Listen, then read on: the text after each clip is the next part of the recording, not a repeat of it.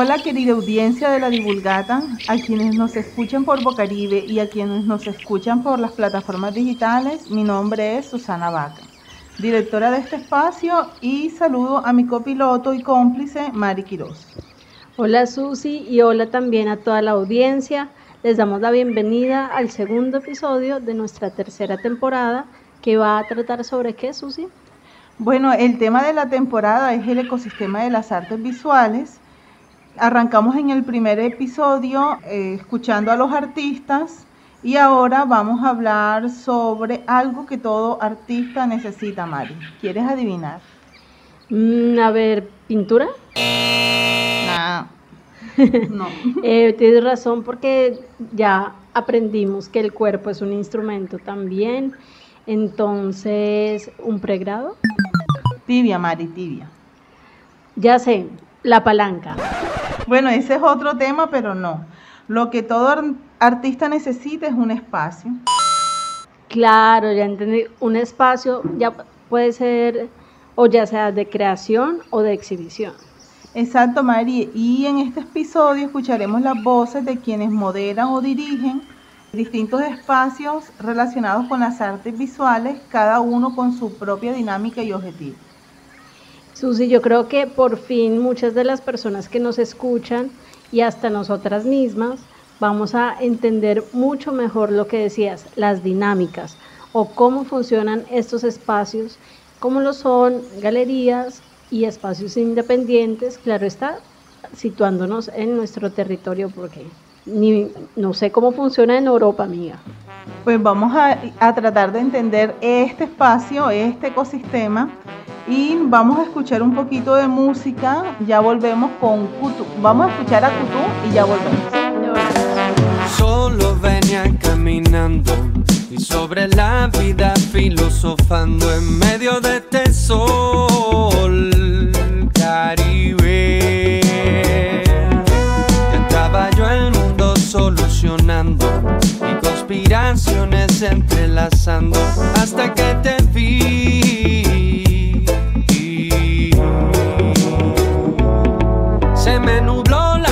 En el acto.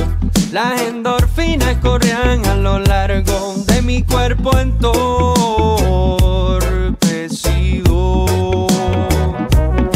No hay hechizo, ni hay maranguango, ni mil cervezas, ni veinte cigarros.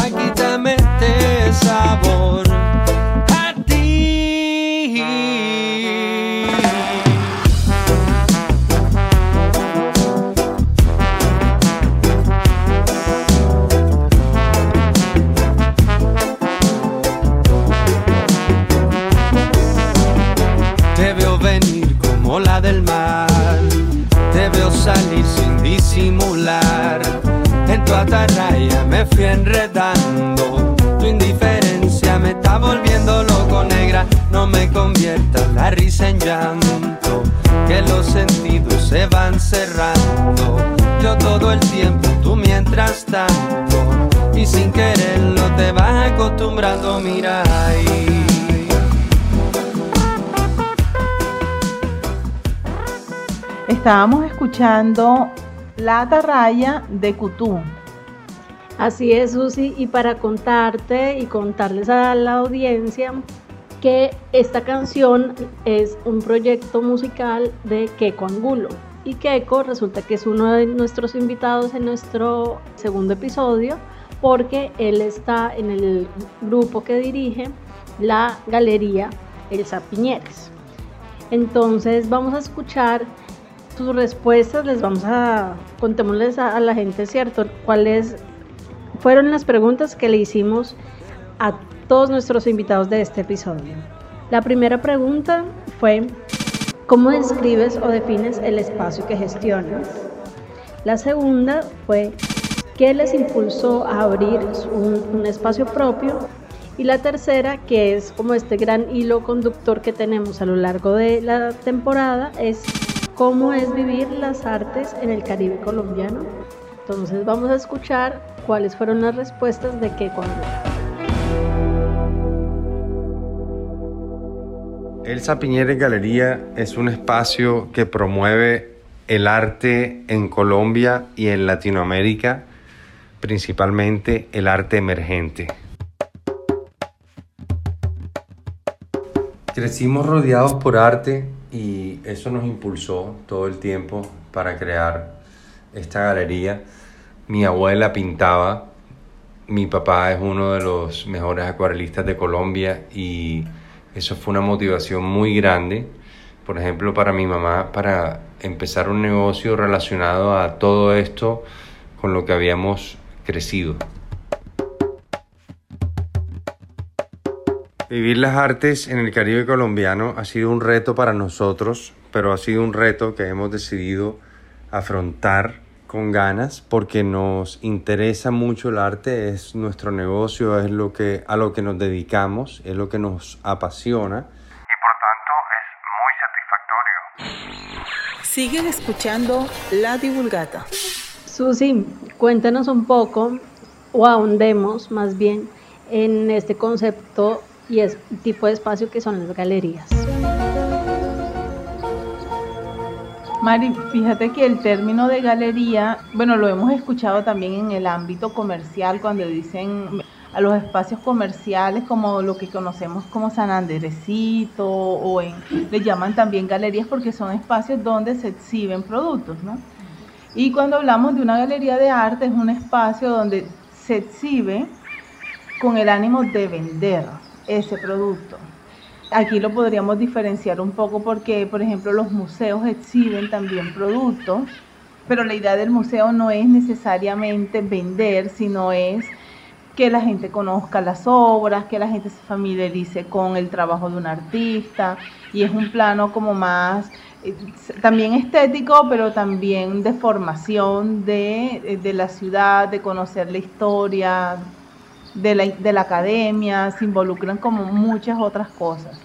Y en el medio de estas dos iniciativas, ahí estamos como viendo el polo del comercio y el polo como del, que técnicamente se llama como sin ánimo de lucro, pero en el medio de esas dos versiones están los espacios independientes, que son espacios creados también algunas veces por artistas o por gente que les motiva de alguna forma el el espacio del arte, pero que en el fondo también están investigando qué pasa en la producción de los artistas locales, internacionales, y se crean fórmulas que de alguna manera son mixtas, ¿no?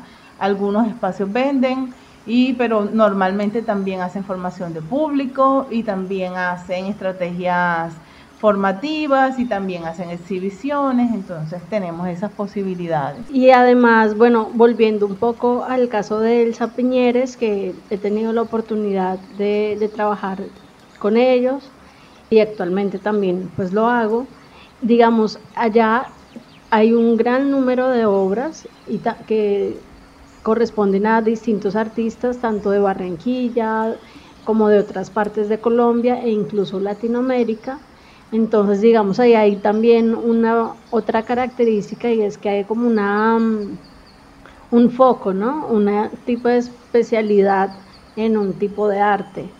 Y también para recordarle a nuestra audiencia que no todo arte o no toda obra es vendible.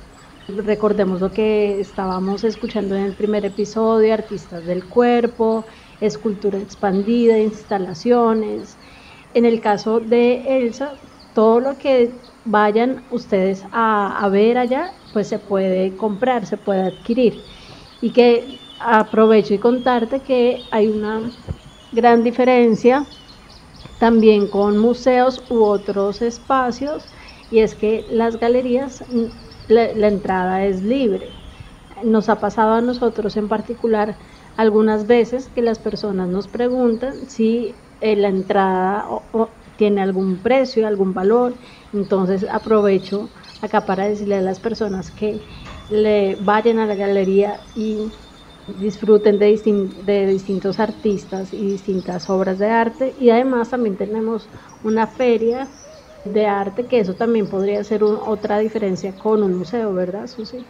Ahora mismo los museos están haciendo que el cobro de la entrada, bueno, eso corresponde un poco al mantenimiento de las obras, porque la diferencia entre una galería y un museo es que el museo conserva y eso obviamente es un pasivo, ¿no? O sea, esto va, va, va, va pidiendo, va pidiendo, va pidiendo y, y bueno, y conservar ahí eh, tiene como su colección. Y la galería pues obviamente oferta y devuelve al artista, entonces el artista es el que se encarga de la conservación y el cuidado de las obras.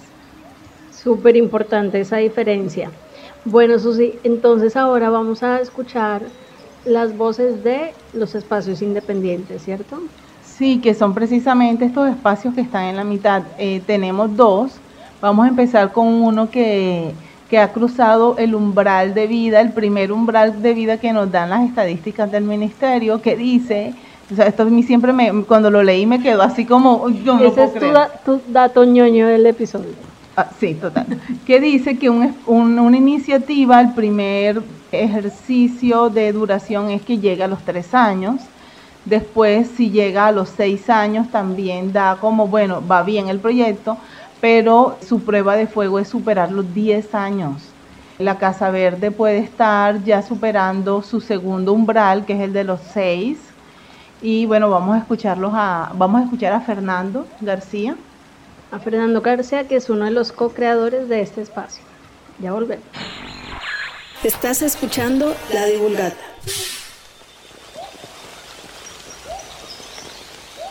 ¿Cómo describes o defines el espacio que gestionas? La Casa Verde o Greenhouse, que traduce invernadero, donde se siembran semillas que germinan, lindas y hermosas y bien productivas, es un espacio de experimentación de la creatividad que a manera de escultura social ofrece un espacio donde se realizan actividades de cualquier tipo eh, que tenga que ver con las artes audiovisuales contemporáneas, las artes populares y las artes marginales en sí que se desarrollan en la ciudad. En la Casa Verde nosotros realizamos cualquier tipo de actividad, ya sean exposiciones, ya sean eh, laboratorios de experimentación, ya sea cineclub, ya sea culinaria, ya sean eh, conversatorios, ya sean fiestas, ya sean eh, diálogos permanentes, ya sean talleres de elaboración de grabado. Eh, nosotros vamos como adaptando todas las posibilidades que el espacio nos va ofreciendo y las necesidades que vamos encontrando en la comunidad y las vamos ofreciendo en este. Segunda pregunta, ¿qué les impulsó a abrir un espacio propio? Bueno, eh, este tipo de espacios ha cogido mucha fuerza en los últimos tiempos, que también se conocen como casas culturales, que es una manera de, que las personas eh, puedan acceder a la cultura, a las dinámicas culturales que hay en las ciudades que sean paralelas a las institucionales, ¿no? Entonces, pues en Barranquilla, como tú sabes, ha habido un auge de estos espacios, lo cual le da un dinamismo interesante a la ciudad culturalmente porque le da la posibilidad a que las personas tengan una, un repertorio diferente de una oferta que las, las instituciones culturales no siempre ofrecen. Entonces, eh, nosotros teniendo la fortuna de haber podido conseguir esta casa, la cual estamos restaurando, rindiéndole un tributo a la arquitectura tradicional a través del reciclaje y el respeto a, su patrimonio, lo que hicimos fue ofrecer, como no tenemos hijos, lo que hicimos fue eh, ofrecer este espacio que funciona de una manera eh, informal que se puede amoldar, digamos, eh, eh, adaptar eh, sus espacios a cualquiera de las necesidades que te mencioné anteriormente. Entonces, pues ha sido muy gratificante eh, saber que hemos podido contribuir a la cultura eh, local y los diálogos que pueden existir con otras eh, regiones para pues, crear como unos, unas sinergias más activas. Y la tercera pregunta es, ¿cómo es vivir las artes en el Caribe colombiano desde la Casa Verde? Bueno, pues principalmente es como tener una experiencia doméstica, eh, desde cualquiera de las actividades que se van desarrollando acá, que las actividades no siempre son creadas por nosotros, sino también en diálogo con las personas que participan en, estas, las actividades que proponemos. Eh, siempre es como mantener un aspecto doméstico, ¿no? que las personas tengan la oportunidad de sentirse no en un lugar institucional, sino también como en un, en un recinto hogareño donde pues el arte adquiere como otros diálogos y da la oportunidad a que cualquier tipo de persona de cualquier edad, sexo, género, inclinación sexual tenga, digamos, una oportunidad de, de interactuar y ver la posibilidad de que pues acá cabemos todos.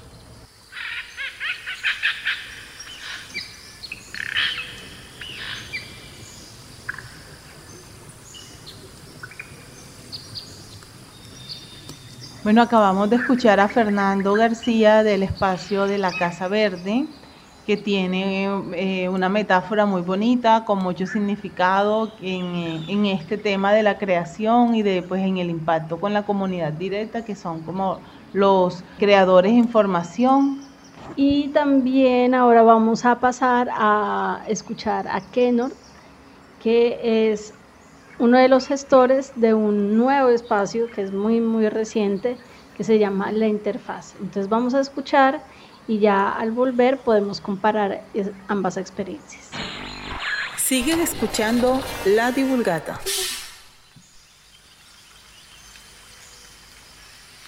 Interfase se define como un espacio que se abre en la ciudad para crear una movida independiente en cuanto a exposición de arte, muestras escénicas, música, espacio para compartir, pedagogía, viendo que los realizadores de cada una de ellas ya han tenido como que mucha cercanía en parte pedagógica a realización de talleres y hay como alguna práctica en cuanto a, una realización de, de eventos que se pueda llamar así en cuanto a la inauguración de exposiciones o muestras de, cada artista según su facultad. Esto nos hace llevar un espacio abierto para todo público en sentido de, crear una, movida o unirse a la movida de, que ya existe en la ciudad en cuanto a, que se abren espacios como casas culturales, eh, galerías, sí, patios tropicales donde se pueda disfrutar un, buen ambiente. Eso defino yo como la interfase, un nuevo espacio para aportar a la cultura que se vive aquí en la ciudad de Barranquilla. ¿Qué nos impulsó a, a crear la interfase? Bueno, más que todo una necesidad que teníamos cada uno, somos tres integrantes en esta casa, pues desde como la el oficio de cada uno se ve como, como una necesidad a la hora de exponer nuestro propio trabajo y también el trabajo colectivo con las personas que se hace cualquier otra otro trabajo, otra, otro proyecto. Desde la misma necesidad, ya yo había abierto una, una tienda junto con mi compañera Joyce, yo Kenor, la teníamos aquí en la calle 72 pero el espacio se nos había hecho como muy pequeño. En ese momento ya yo estaba pensando como cambiar a, algo más grande donde no solamente se mostrara cosas que yo hago, productos, accesorios, sino que también se pudiera crear un espacio de galería. Nos reunimos los tres y cada quien como que expuso como su necesidad y todas iban al fin de crear un espacio. Y ahí fue donde nos decidimos de una, bueno, armemos el espacio, es, yo puedo dar esto, cada quien dio como, como su necesidad, habló de lo que podía aportar y se logró. Se logró este espacio, pues sí ha sido como full raro porque al principio nos mudamos en plena pandemia, abrimos en pandemia, pero la mayoría de actividades por vía de internet y redes sociales, esas plataformas, no, no, no se daba lo que queríamos. Y bueno, no, nos abstuvimos ahí de abrir, de, de crear cosas en medio de, de ese movimiento, de lo que estaba pasando.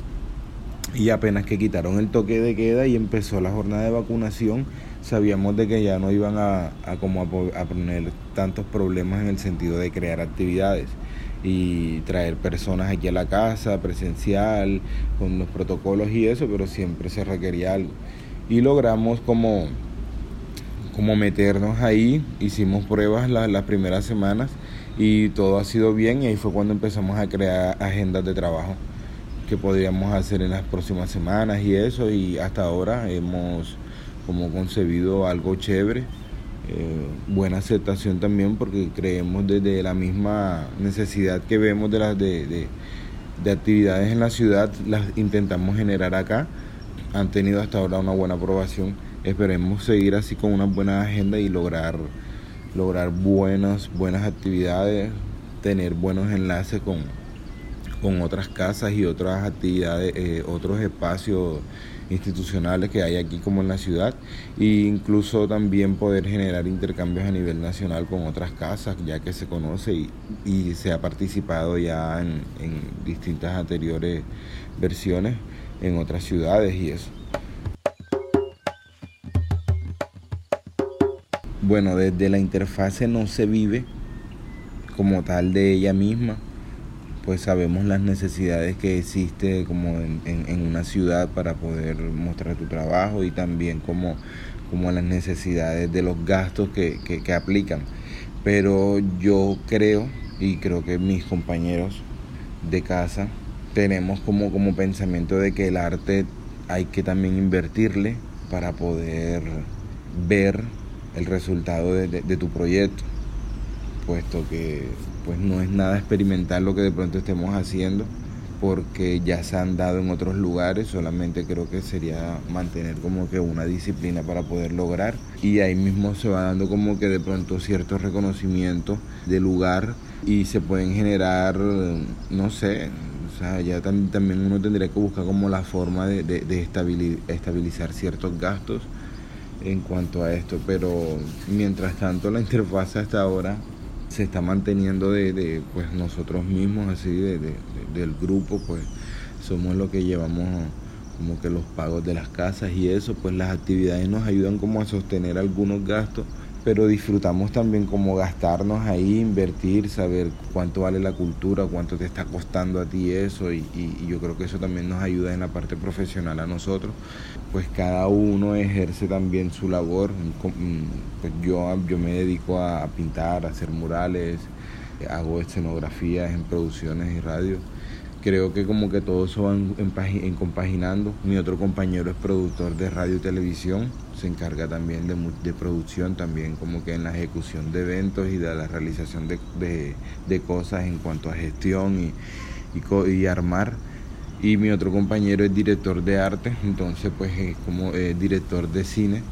Creo que eso también nos ayuda como a, crear guiones o, o tener algo claro en cuanto a conceptos a la hora de realizar todo trabajo. Pues como cada quien tiene como que una actividad que, genera también como que cierto movimiento, tiene una profesión, pues obvio nos salen trabajo por fuera, y, pero eso también nos ayuda como que a, sostener y a crear propuestas de trabajo o propuestas para la interfase que generen también como que alguna comodidad emocional en nosotros, que no nos vea que estemos gastando dinero invirtiéndole en algo que nos esté dando porque igual está funcionando, nos está yendo bien, está teniendo un buen movimiento. A la hora de la, de la inversión en gastos no hay como que tanto, tanto complique pues porque favorece lo que uno, la, la, intención de, de generar algo nuevo. Pues la idea es tener mejores propuestas o, o formalizar más las propuestas, documentar, registrar exponer más que todo. Entonces, pues este espacio de revelarte la idea es eso, de que también expongamos nuestro trabajo, lo que nos gusta y, y seguir a fin con todo.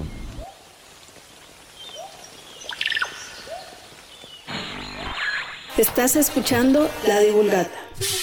Bueno, volvemos acá a La Divulgata. Eh, acabamos de escuchar a Kenor del espacio La Interfaz y estábamos también anteriormente escuchando a la Casa Verde y a la Galería Elsa Piñeres.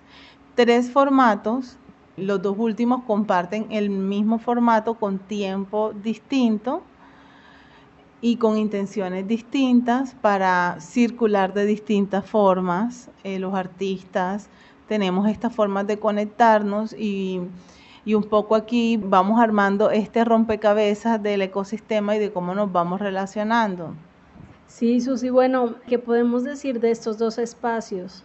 Como bien decías antes, la Casa Verde ya lleva unos cuantos años funcionando en la ciudad y también eh, mutando. Digamos, yo he tenido la oportunidad, como decía Fernando, de ir allá cuando ha habido fiesta, cuando ha habido ferias, digamos, comerciales, también he ido a exposiciones. Ha sido como un espacio que le ha dado mucho a los artistas jóvenes, independientes, y ahora tenemos a la interfaz, que es un lugar muy reciente, en donde hasta ahora también han hecho lo que son ferias comerciales, incluso también tienen como un fuerte em, contenido musical, donde han tenido como invitados a DJs o músicos y músicas de, la ciudad. Yo diría que la mayor diferencia, Susi, precisamente viene de la visión de sus creadores o de sus gestores, ¿cierto? En la Casa Verde tenemos a Fernando García y Emma Ana, que son artistas independientes también, pero ya con una trayectoria mayor, artistas contemporáneos. Y en la interfaz tenemos a tres gestores que son más jóvenes y tienen, digamos, otra visión también de su arte y de hecho son artistas urbanos. Sí, y aquí lo que marca la diferencia es cómo cada uno quiere, quiere empezar a circular y en lo que cree y le apunta en el arte. Vemos esa, eso marcado y junto con el tema de la galería, que bueno, una de las cosas que tiene la galería, que bueno, que aparte de que es una, un espacio de venta directa de las obras, también es que el público, o sea, el que va y compra, también de alguna manera tiene acceso a un conocimiento que se está generando o unas reflexiones que se están generando en el territorio, en las artes, y te va brindando la posibilidad de, ser coleccionista, que uno siempre también tiene a esta figura en el ecosistema como si fuera el rey león, ¿no? o sea, el rey allá, el rey del ecosistema, el coleccionista, el que tiene el dinero, pero resulta y pasa que todos podemos en la medida de nuestro presupuesto. Y aquí también se marca algo que es importante y es que, y no lo podemos omitir, y voy a ver si me sale bien dicho aquí, y es que podríamos ser muchos más los que coleccionan arte si nuestro problema básico, si nuestros problemas básicos estuvieran resueltos. ¿Sabes? Porque también uno no puede pedirle eh, a una persona que no tiene que comer que compre un cuadro original, porque es que un cuadro, la producción de un artista, son meses de investigación para que te eche el cuento o el mismo cuento que te pueden decir los libros, pero te lo dice de otra manera, ¿sabes? Eh, es una forma de traducir la realidad, de traducir el pensamiento, entonces, por eso a veces existe ese tema de que eso es de élite, pero bueno, para esa persona que está pensando en solucionar su día a día también, existen estos otros espacios donde no vas a poder llevarte el arte a tu casa, pero igual lo puedes disfrutar. Sí, Susi, y bueno, también quería preguntarte, tú tuviste por varios años un espacio que tiene otro objetivo, eh, que es una residencia artística. Entonces, mm, a mí me gustaría que nos contaras un poco tu experiencia también en el marco de este tipo de espacio. Bueno, la residencia artística que, mm, que tuvimos estaba basándose y pensando desde la producción del artista. Entonces nosotros éramos un espacio que recibíamos y con la idea que traía el artista de producción es que nos comunicábamos con el resto de la comunidad. O sea que el objetivo o, digamos como que el, eh, el eslabón que los une a este ecosistema tiene que ver con la circulación y la producción artística. Básicamente era eso, era como la pregunta que nos surgió, o sea, que la respuesta fue la residencia, que nos surgió en su momento era cómo podríamos incentivar a que hubiese un tipo de producción más constante en nuestro medio. Entonces la respuesta fue, bueno, traigamos fuente de inspiración. Siempre, eso es un ejercicio que hemos hecho, de hecho, desde la academia. Siempre hemos estudiado a otros artistas, mm. pero lo quisimos sacar de ese plano tan abstracto de estudiarlo a través de un libro y lo que hicimos fue, bueno, vamos a darle la posibilidad a los artistas de llegar. Entonces, por ejemplo, en los espacios independientes, porque ese, esa residencia también es un espacio independiente, sino que está basado en la producción y los otros están basados en la circulación o en la investigación y, ahí van como conjugando como más sal, más canelita, o sea, van haciendo su propia receta. Sí, así es, y un poquito nuevamente el tema comercial está ahí atravesado. Ahí está, entonces el de sostenibilidad se llamaría en el caso de los independientes. Porque bueno, la galería se sostiene con la venta, ellos vienen y venden y tienen un porcentaje de venta. Entonces es un esfuerzo en conjunto. En el caso de los espacios independientes tienen dos fuentes de financiación. Uno es por los eventos que hacen. Entonces pueden cobrar, pueden pedir donaciones, en verdad. Es como, eso es lo, como lo más común, pedir una donación. Pero también hay unas políticas que fortalecen eso. Entonces tú haces un plan de, eh, que es un, un, plan, se traduce en la vida práctica. Ah, tengo que hacer un proyecto y concursar en un fondo y eso te va dando una base para que tú puedas traer en el año dos artistas de, con un interés específico que a ti te importe.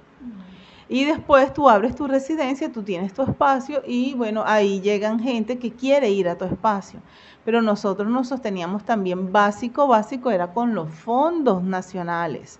Y bueno, en ese momento es, también ahora tenemos algo que se llama el portafolio estímulo distrital, que eso es otro tema, pero en ese momento pues estaban saliendo con 2.400 millones de posibilidades, ellos decían algo como 2.400 millones de sueños, o sea, lo voy a dejar ahí, pero la cosa es que también hay fondos y bueno, hay una cosa que, que en medio de todo lo difícil que puede ser hablar del tema de los fondos que pueden establecer los, los entes territoriales, es válido que Barranquilla como distrito tiene uno la calidad ya es una cosa que se discutirá en otro momento. Sí, eso de pronto para otra temporada. Bueno, Susi, yo creo que con esto damos por terminado o finiquitado nuestro segundo episodio en donde hemos viajado eh, y hemos escuchado distintas voces de distintos espacios y creo que también alguna persona por ahí que esté contemplando la idea de abrir un espacio independiente de las artes, pues se puede ir dando mm, una idea de lo complejo. Fíjate también que muchas veces se hace es por amor al arte y no por que sea un negocio redondo.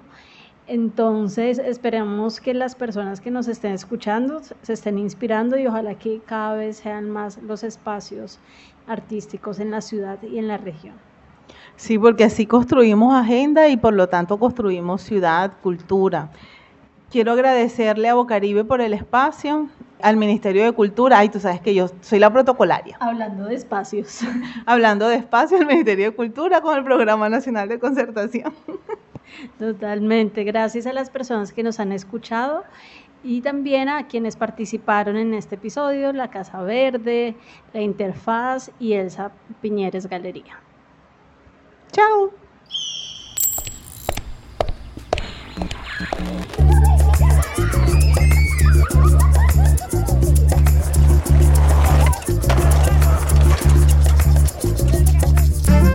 Divulgata. Divulgata. Divulgata. La divulgata. Sonidos desde el territorio. La cultura es de todos. Ministerio de Cultura.